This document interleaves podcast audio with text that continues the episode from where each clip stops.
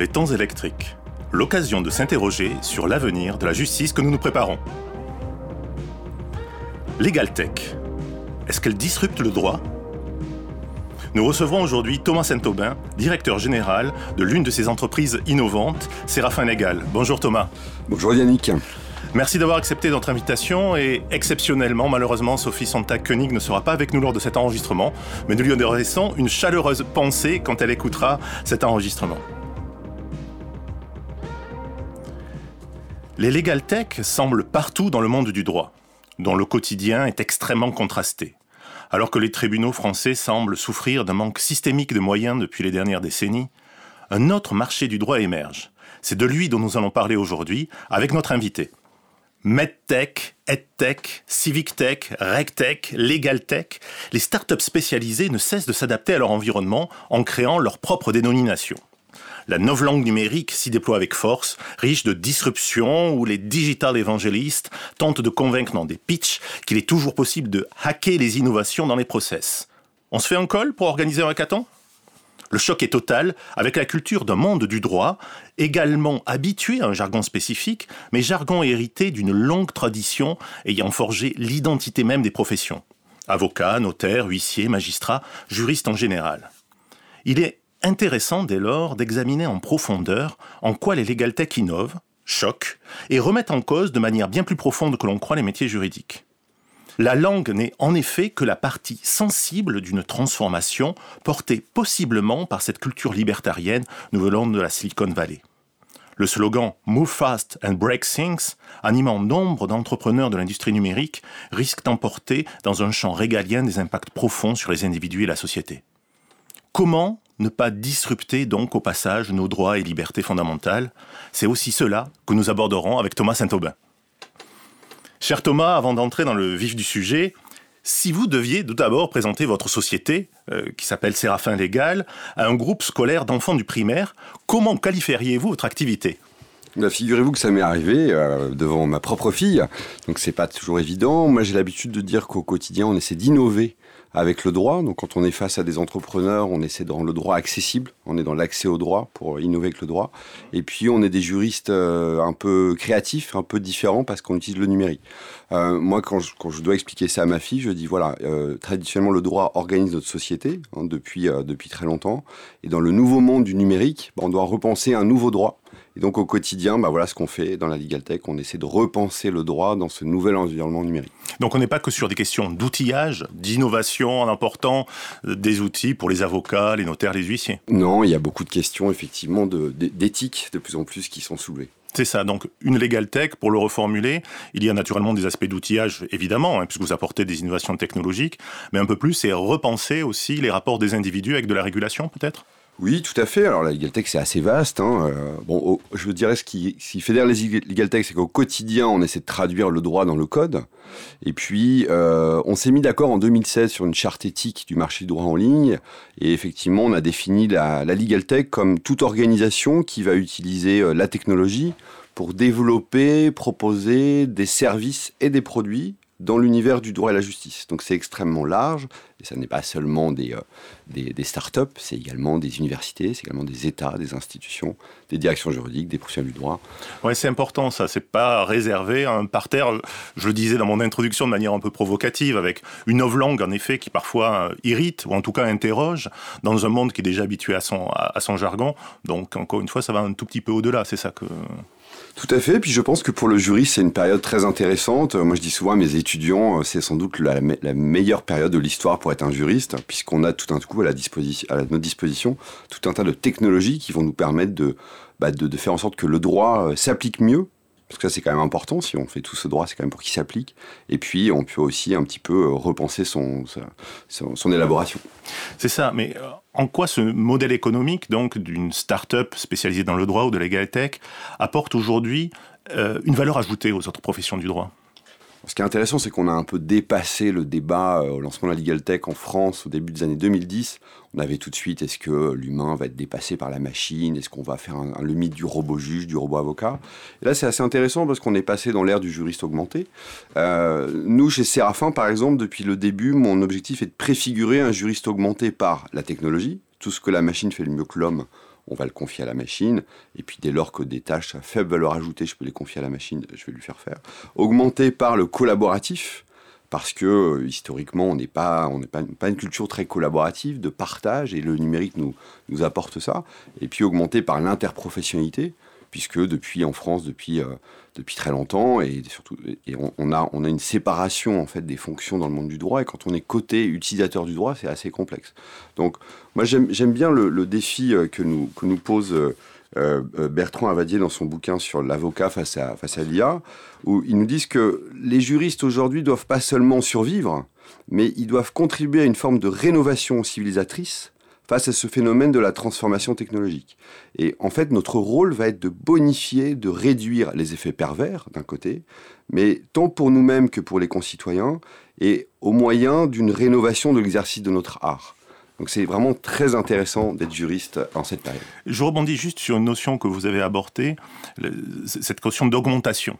Douglas Engelbart, qui était un, des chercheurs assez connus, qui a, travaillé dans le domaine des technologies, notamment dans les années 60, avait euh, proposé cette idée d'intelligence augmentée, et qui finalement consistait moins à créer de l'intelligence artificielle, c'est-à-dire avoir une machine prétendument intelligente, plutôt que de mettre en connexion les gens. C'est aussi ça, la, la valeur ajoutée que vous imaginez dans les travaux des juristes aujourd'hui? Tout à fait, intelligence augmentée, intelligence juridique renforcée. Euh, si vous prenez quelque chose de, très simple, très compréhensible, euh, est-ce qu'on explique dans les univers de la technologie une des particularités de la legal tech, et d'ailleurs la legal tech qui s'appuie sur une tradition romano-civiliste, c'est qu'elle prend appui sur des textes. Et si vous regardez au quotidien le big data juridique, c'est absolument énorme. C'est-à-dire il faut être en capacité tous les matins, moi en ce moment même j'ai des machines qui l'ont traité en 7 minutes ce matin, qui ont traité euh, le JO européen, le JO français, dans les différentes matières qu'on traite. Et euh, très régulièrement, nos clients sont souvent des directions juridiques. Bah, face à cette prolifération législative, réglementaire, également de soft law, elles ne peuvent pas le traiter. Donc là, on voit très très bien que l'intelligence juridique, l'intelligence augmentée est renforcée par la machine. Si vous prenez une matière comme le, comme, euh, le, droit numérique, le RGPD, moi je suis DPO par exemple, au quotidien, je dois veiller les délibérations euh, des CNIL des 27 pour voir leur interprétation du RGPD, pour pouvoir apporter à mes clients un management du risque. Je ne peux pas humainement regarder tous les matins tous ces textes, donc il faut me faire aider par la machine. Et alors, vous avez aussi un passé, je n'allais pas dire en passif, hein, mais un passé dans le secteur public. Euh, vous connaissez assez bien les, arcanes et les rouages du, fonctionnement euh, du ministère, en tout cas de certains ministères. Que pensez-vous que la Legal Tech peut apporter aujourd'hui au secteur public? C'est vrai que c'est un sujet sur lequel moi je me suis beaucoup impliqué pour avoir passé euh, l'essentiel de ma formation euh, intellectuelle et pratique au ministère de la Justice et au service du Premier ministre à la DILA, où je me suis occupé d'ouvrir les données publiques et l'open law. je crois qu'il y a une prise de conscience hein, à travers notamment des, travaux d'Alain Supio, le gouvernement par le nombre, où effectivement on est passé de... le, domaine juridique s'est toujours euh, déployé dans le champ réflexif du langage et il y a cette pénétration du nombre et du chiffre. Donc on a eu les grands débats sur la justice prédictive. Bon, euh, moi je vais pas revenir là-dessus. Il on va se les épargner aujourd'hui. Mais ce que je trouve très intéressant, c'est que euh, une fois que l'État, une fois qu'on a pris euh, des textes, on s'intéresse pas assez à l'exécution. Euh, et je prends un exemple très concret. Euh, le, le, 3, le 3 novembre dernier, euh, Bercy a pris une ordonnance pour permettre d'utiliser la blockchain pour le transfert des titres non cotés. Voilà. Euh, nous, on l'avait anticipé. Euh, on n'est pas les seuls. Plusieurs ont créé des, applications comme ça. Mais le 4 novembre, le lendemain de la publication au JO du texte, euh, on avait créé des algorithmes, on avait créé des, des, legal tech qui permettaient la mise en œuvre du texte. D'ailleurs, on va peut-être même pas avoir besoin forcément de, le, classique texte législatif, texte réglementaire, circulaire puis exécution, parce que souvent ça prend plus de 5 ans pour pouvoir mettre en œuvre une réforme. Et là, on peut imaginer nativement de réfléchir au moment de la réforme d'avoir son, équivalent euh, numérique. Euh, moi, je rêverais qu'au niveau européen, on puisse avoir des, algorithmes, dans certains cas, qui, ouverts, publics, qui vont accompagner la mise en œuvre des réformes, et qu'on puisse aussi réfléchir, les juristes ont un peu confisqué le droit, mais qu'on puisse aussi réfléchir à l'application du droit, parce que le droit ne doit pas être un instrument de communication gouvernementale, doit quand même être l'instrument de la mise en œuvre de la politique C'est très intéressant. Alors, on va revenir sur les textes, puisque j'ai aussi une préoccupation, et peut-être nos auditeurs aussi sur, sur ça, mais sur les métiers eux-mêmes, et je pense aux métiers publics, euh, métiers de greffier, de magistrat aussi. Quelle pourrait être la place d'outils numériques aujourd'hui dans ce côté-là hein, de, de, la justice, où euh, on va pas rentrer dans les débats du robot juge, etc., parce que c'est peut-être pas encore une fois aujourd'hui le, cœur de notre, de notre propos, mais où voyez-vous euh, des apports vertueux euh, pour ce type de profession, encore une fois, magistrat, euh, greffier, dans, les tribunaux deux exemples très concrets. Nous, dans la Legal Tech, on a dû créer nos propres écoles, nos, propres filières. On a créé une certification AFNOR de juriste numérique, Legal Tech Lawyer, qu'on déploie d'ailleurs en, Europe et en Afrique. Et, et, si je prends le greffier de demain, il y a un des métiers qui est juriste data. Le greffier va devoir d'être en capacité de traiter euh, l'ensemble des données juridiques et judiciaires, de savoir qui va avoir accès, pour quelle destination, entre les professions réglementées, entre les magistrats, entre parfois des, transmissions de données à l'échelle européenne, euh, par exemple sur des, sur des, conventions internationales sur le, sur le divorce, devoir Donc il va devoir de plus en plus être un gestionnaire de patrimoine informationnel et des données un peu particulières qui sont des données juridiques et judiciaires. Et ça, ça s'apprend, et c'est une sorte de, de, greffier augmenté par rapport à ça. Et puis le magistrat, euh, nous on a des juristes codeurs, et en fait c'est très important, très important que le juriste prenne la main sur la technologie. Alors on n'est pas dans une logique forcément cybernétique où on va chercher absolument l'efficacité, et c'est important de, pouvoir reprendre à tout moment le contrôle sur, euh, quand je, vais avoir anticipé une suite d'instructions, je vais pouvoir, l'humain va pouvoir reprendre le contrôle. Mais nous, au quotidien, nos juristes créent des algorithmes. Euh, c'est une logique d'ailleurs plutôt heuristique, hein, où le, le, juriste va pouvoir prendre la main. Et moi, je rêverais que le magistrat n'utilise pas une solution qui vient de l'extérieur et qu'il ait acheté. Je rêverais que le magistrat lui-même quand il est dans un domaine bien précis. Et on l'avait fait il y, a, très longtemps sur des systèmes experts. Je me rappelle à la Cour d'appel de Versailles sur des magistrats qui arrivaient sur du contentieux social et qui tous les trois ans changeaient, bah, qui puissent reprendre pourquoi pas les algorithmes de son collègue et qui puisse lui-même ajouter ses biais et puis se servir de, cette technologie pour pour être un peu augmenté et, et, rendre des décisions plus, plus justes et plus rapidement. Programme passionnant pour l'école de la magistrature dans l'avenir. En tout cas, j'espère que vous pourrez être entendu sur, cet aspect. Euh, avoir la main sur l'algorithme me fait penser au cinquième principe de la CPEJ. Hein. la CPEJ, c'est la Commission européenne pour l'efficacité de la justice du Conseil de l'Europe, qui en décembre 2018 a publié une charte éthique d'utilisation de l'IA dans les systèmes judiciaires. Je fais le lien avec la, charte éthique que vous évoquiez euh, tout à l'heure, qui est ce principe de garder la main. Euh, est-ce que c'est au cœur aussi de votre développement, de vos réflexions, de se dire que l'algorithme, le machine learning, d'autres systèmes sont plutôt autonomes et on peut imaginer des systèmes un peu performatifs, c'est un peu le risque aussi tout fait. C'est très, très précieux que des institutions comme le Conseil de l'Europe puissent fournir ce genre d'outils. Euh, nous, par exemple, dans un domaine de la legal tech qui est les Online Dispute Resolution, on a créé euh, pour, pour certains clients des centres d'arbitrage, des centres de médiation, et maintenant d'ailleurs des, euh, des, ministères plutôt à l'étranger qu'en France, on en reparlera peut-être. on, on, a besoin de coder véritablement, quand c'est un, un, un centre d'arbitrage, le règlement d'arbitrage et on a besoin d'intégrer dedans bah, les principes du procès équitable. Et effectivement, là, on a littéralement repris la charte éthique du CEPEJ et on a essayé de l'intégrer, de la transformer de manière algorithmique. Moi, je rêverais qu'à côté de la charte éthique, on ait systématiquement des algorithmes ouverts et qu'on puisse réutiliser, parce que mmh. ça, ça me permettrait d'aller plus vite dans mon business. Mmh. Mais je trouve ça très intéressant comme démarche d'avoir effectivement des, droits fondamentaux, une déclinaison dans des chartes éthiques, une déclinaison algorithmique, et je vais nativement intégrer le droit dans le code. Et en matière d'e-justice, ça va être très très important.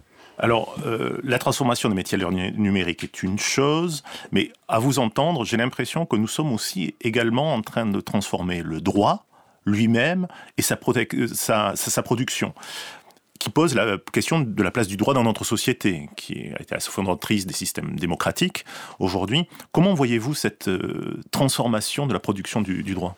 Moi, je suis un juriste un peu, euh, un peu idéaliste et euh, j'aurais voulu faire tous les métiers du droit, mais malheureusement, on doit choisir et je ne peux pas les faire. et je trouve que pour les étudiants en droit qui nous écoutent, il y a parfois une sorte de déconvenu quand on commence, parce que le droit, il est, il est parfois perçu comme quelque chose qu'on va essayer de contourner, ou quelque chose, euh, euh, c'est des textes qui sortent, mais on va pas se faire attraper. Moi, je pense que les juristes, on a confisqué le droit. Par rapport à l'esprit de Napoléon, ce qu'il voulait faire du Code civil, un, droit simple, clair, je pense que bah, on, en vit plutôt bien. Plus le droit est complexe, plus les juristes sont contents. Plus il y en a d'ailleurs. Mais en fait, on a confisqué le droit. Et je pense qu'il est temps, il est temps de repenser un droit compréhensible par les humains, et on peut s'inspirer des droits fondamentaux, ce qui a été fait par le passé, notamment pour l'univers numérique, et un droit compréhensible par les machines, parce que si le droit, effectivement, ne pénètre pas dans cet univers du, nombre et du chiffre dans lequel on bascule, il ne pourra pas euh, s'exécuter. Donc j'ai beaucoup de cas très concrets, mais on doit repenser une quatrième génération de droits de l'homme pour cet homo numericus dans lequel nous sommes entrés. Alors, euh, comme vous le savez, c'est une de mes préoccupations aussi quotidiennes, hein, puisque euh, je travaille dans ce domaine, en effet, des droits de l'homme, de l'état de droit, de la, démocratie. Et ce sont des, fondements aujourd'hui qui font que c'est ce qui, comment dire, organise notre, notre société. La loi mm, est une production, peut-être un peu fictive aussi, de la délibération citoyenne. Est-ce que, moi, ce qui m'inquièterait dans votre réflexion en la prenant comme ça, je comprends cette simplification du droit, je pense qu'elle est partagée par de, nombreuses personnes, mais comment réinjecter un peu de démocratie dans ce nouvel environnement socio-technique qui se présente à nous? Puisque construire un algorithme, c'est une chose, mais qui définit les règles? D'où viennent-elles? Est-ce que c'est est -ce pas un peu arbitraire que ce soit un concepteur algorithmique qui crée ses propres règles? Bien sûr, je pense qu'il ne faut pas tomber dans le, mythe de la régulation algorithmique, hein, ce, fétiche cybernétique, et moi je ne veux surtout pas tomber là-dedans. Oui, Antoinette euh, Rouvroy, je ne sais pas si vous avez vu, la gouvernementale algorithmique, etc. Exactement, exactement. il faut absolument surpasser ça. En parlant de démocratie, moi je vois trois apports très concrets. Euh, si on prend la, technique comme la blockchain aujourd'hui, elle nous permet plus de transparence. Euh, on voit dans les entreprises, dans la gouvernance sociale, on va attribuer des, tokens de vote, euh, des tokens de licence. On va vraiment renforcer la, la, transparence autour de la mise en œuvre du droit. Ça, c'est très intéressant. le droit aussi, à partir du moment où on va, on va être capable de traiter beaucoup plus facilement ces big data juridiques, moi je l'ai vu souvent dans mon expérience publique, on, on va pouvoir aussi sur l'identité de la personne, lui dire automatiquement voilà les droits auxquels tu as accès, et je ne vais pas forcément être dans une situation de faire valoir mes droits. Donc ça, c'est un rééquilibrage aussi, puisque le droit est souvent l'arme du fort tout de même. Et puis un dernier aspect, c'est la civic tech. Euh, moi, j'ai eu la chance de participer à la construction de la loi pour une république numérique. On a même fait un hackathon à Matignon. On fait venir nos étudiants en droit numérique euh, euh, travailler sur les, articles du gouvernement qui n'étaient pas forcément très experts de ces questions. Et puis, on a une grande concertation citoyenne.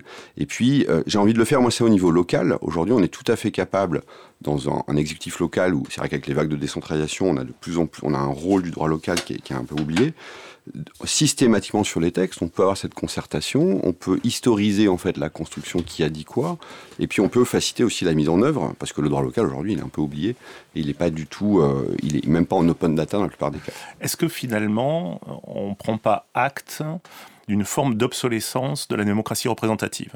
Alors je ne veux pas être trop provocateur là-dessus, mais ce que vous évoquez, qui est plutôt la démocratie participative, on l'a vu à Montréal également. Vous connaissez certainement cette initiative de la Déclaration de Montréal, où euh, des universitaires, des chercheurs ont investi des lieux physiques, des bibliothèques, pour réfléchir ce qu'on veut arriver au numérique. Est-ce que l'avenir de la démocratie passe par la participation?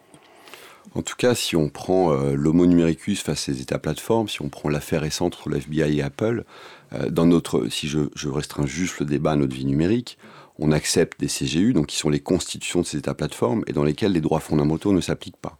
Donc on a quand même ce rééquilibrage qui est nécessaire. On doit, on doit effectivement repenser globalement le contrat social, et on doit penser, je pense déjà, un nouveau contrat social de la donnée. Euh, nous, on s'y attelle.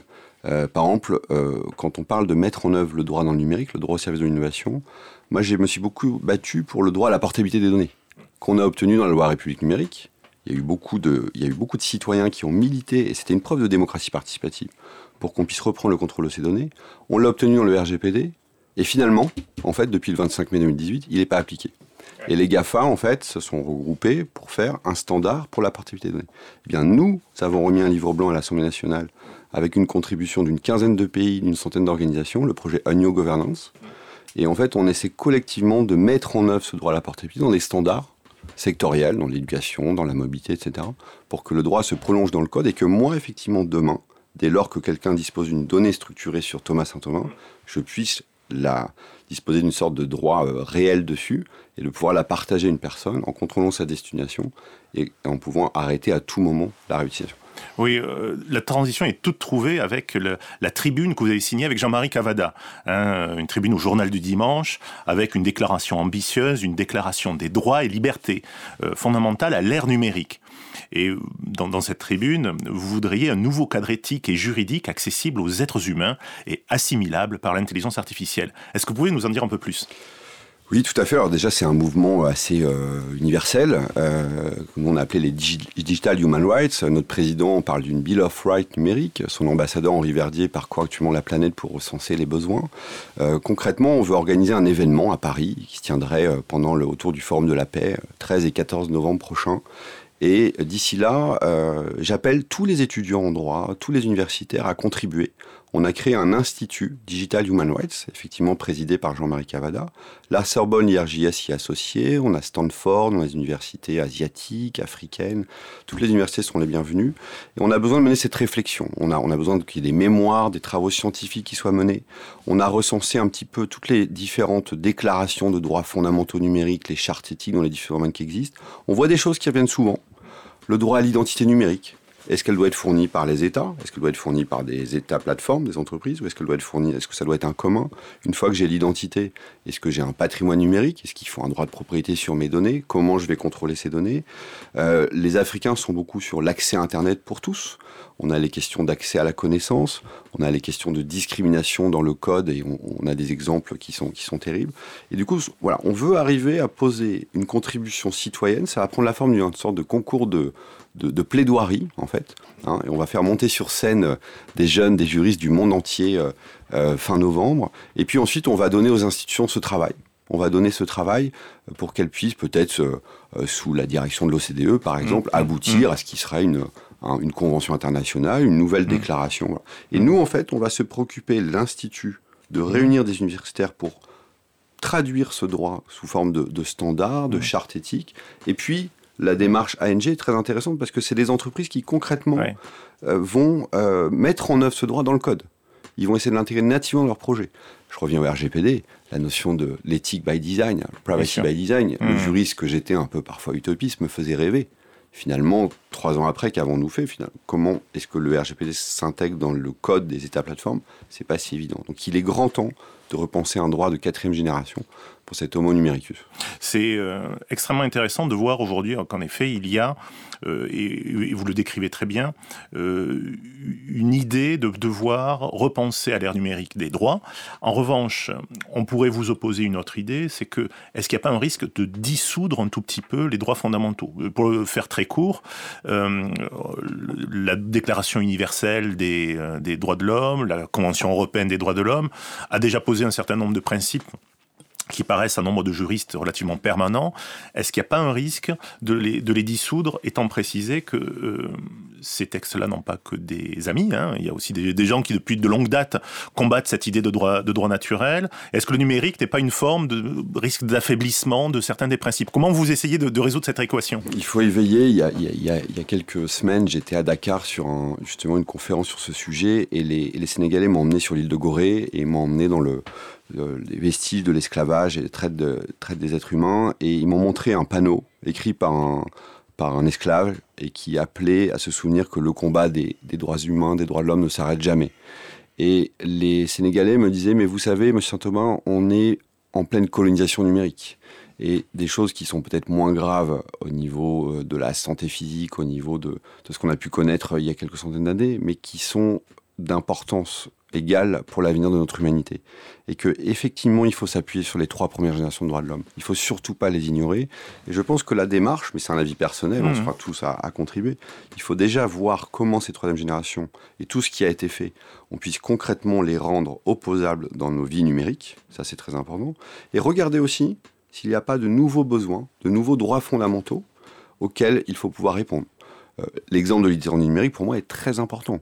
Euh, il faut, si je veux concrètement reprendre le contrôle de mes données, il faut que j'accepte à partir du moment où je suis un homo numericus, j'ai une identité. Aujourd'hui, ma seule identité, c'est mon identité de chercheur Sorbonne et mon identité LinkedIn. Elle est publique, on peut la, la moissonner, la scraper. Je voudrais pouvoir dire, voilà, moi, sur la base de mon identité, ce que je suis prêt à accepter ou pas accepter. Des grands référentiels de permission et de contrainte. Et ça, c'est vrai qu'il faut faire très attention, surtout sur la transparence dans le débat. Hein, parce que si on arrive sur une quatrième génération, on va avoir des lobbies très puissants. Les, plus grandes entreprises du monde aujourd'hui vont être concernées par ce débat. Donc on, invite, on exhorte aussi les sociétés européennes et africaines et les États africains à venir contribuer à ce débat. On pense, nous, sur la démarche des Digital Rights, euh, Digital Human Rights, on pense qu'il faut déjà que l'Europe et l'Afrique puissent avoir une approche assez commune.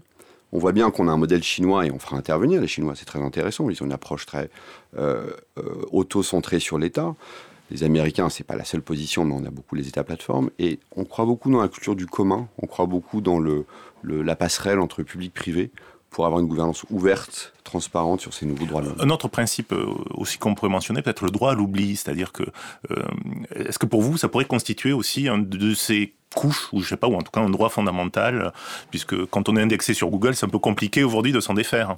Oui, sans doute. On a, on a, on a eu des grandes évolutions avec le RGPD, mais on le disait après concrètement, on doit passer par un opérateur privé.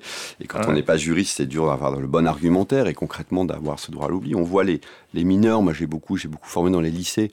On a visé ce droit à l'oubli à 18 ans pour pouvoir faire un peu ce nettoyage, se retrouver cette virginité numérique. Hmm. Elle n'est elle est pas mise en œuvre. Donc euh, euh, on va un peu sortir du RGPD sur ces digital human rights, mais commençons par le RGPD. Ça a replacé aussi le débat sur le contrôle de la donnée au niveau européen. On est allé récemment dans la Silicon Valley, ils nous l'ont dit. On attend de vous, de l'Europe, que vous innoviez, pas dans la régulation, parce que c'est régulé, mais que vous innoviez à la manière de créer de la norme.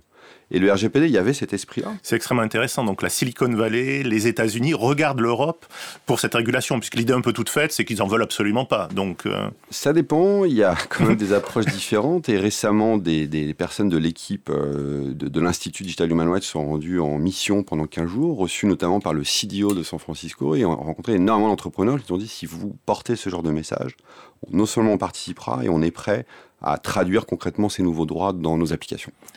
Très important et euh, encore une fois de, revenir sur ces représentations qu'on peut avoir de totale réticence à de, la régulation.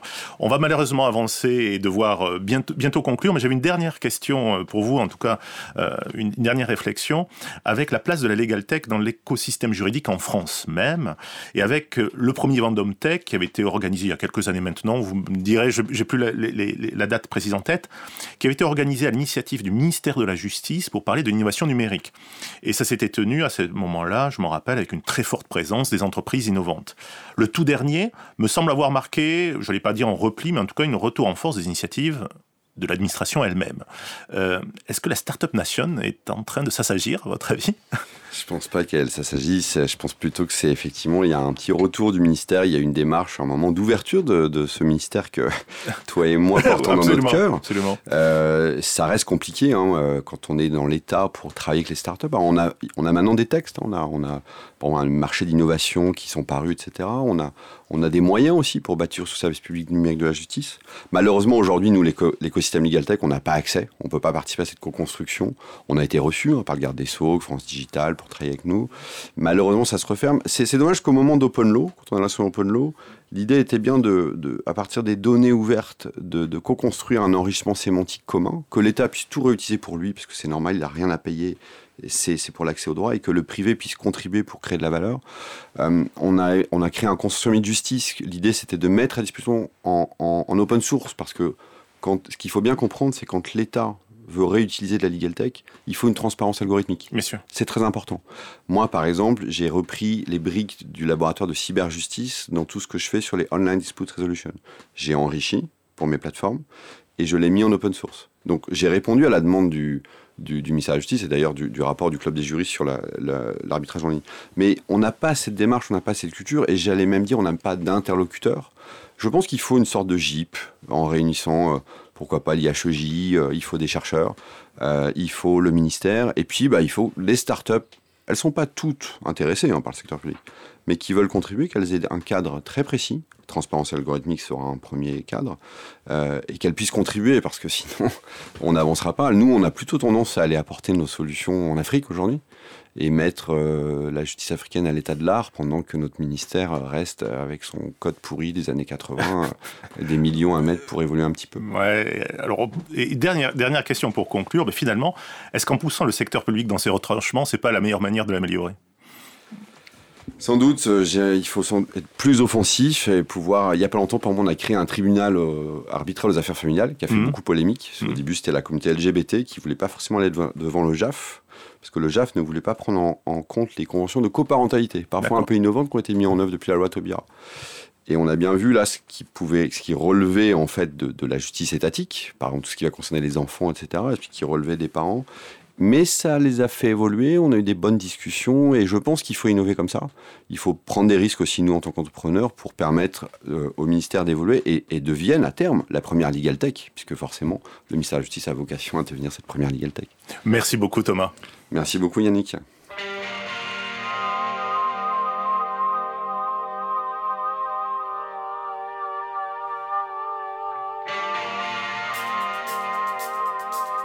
Thomas, pourquoi pas un retour régressif aux années 80 Sorti en 1985, ce titre du groupe Killing Joke a réellement propulsé le groupe en haut des classements cette année-là, notamment en Grande-Bretagne, aux Pays-Bas et en Allemagne, peut-être un peu moins en France.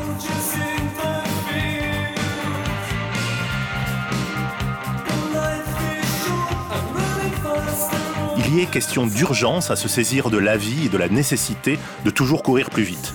N'y voyez aucune allusion avec l'ambiance start-up.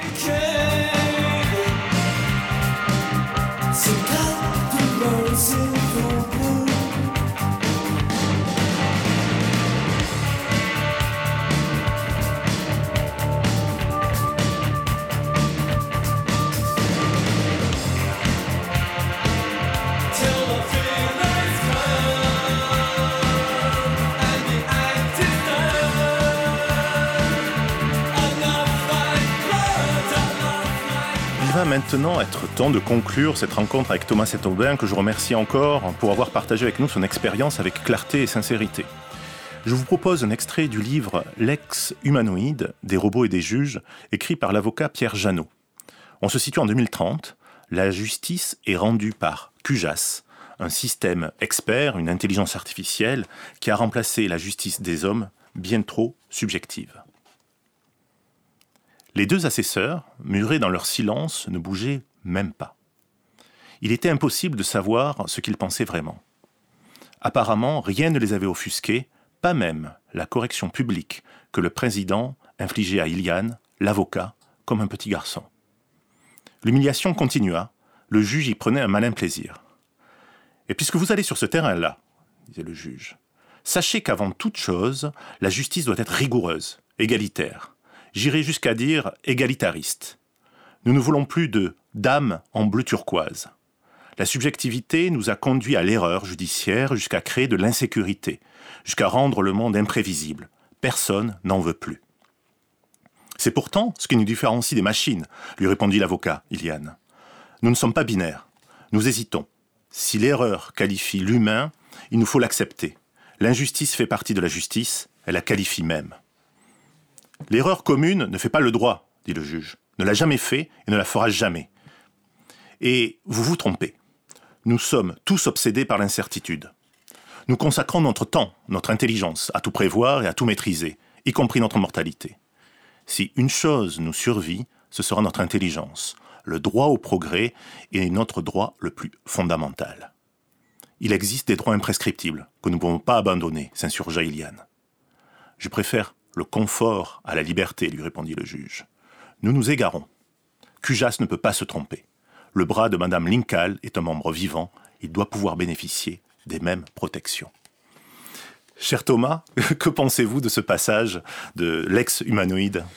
Évidemment, ça fait froid dans le dos et c'est bien, c'est bien d'évoquer toujours le pire, partir du pire et, et euh, dans la précédente émission, il y avait des, bons débats sur, euh, sur euh, ce que pensait Leibniz. Et puis, on, avait la différence entre un algorithme fini et puis, et puis le, champ de l'infini et, ce qui caractérise les juristes avec cette capacité d'interprétation, surtout dans notre droit. Nos, droits romano-civilistes. D'ailleurs, c'est très intéressant parce que cette approche-là, on a peut-être plus de risques de la voir dans certains systèmes de common law que sur notre approche mais il faut aussi vraiment repenser quelle va être la place de la technologie dans tout ça. Euh, moi, je pense que je suis d'accord. Dans la blockchain, on a vu il y a pas longtemps euh, une sorte de, de, de e-court blockchain qui, en fait, donc, ce sont des robots qui exécutent des contrats et on nous a demandé si on pouvait faire des juges pour des juges robots pour juger des des, robots contrats. Et on a dit oui, et il y en a d'autres qui sont arrivés à dire oui, mais on va aussi mettre nous des avocats robots, donc finalement c'est que des robots, donc ça ne me dérange pas.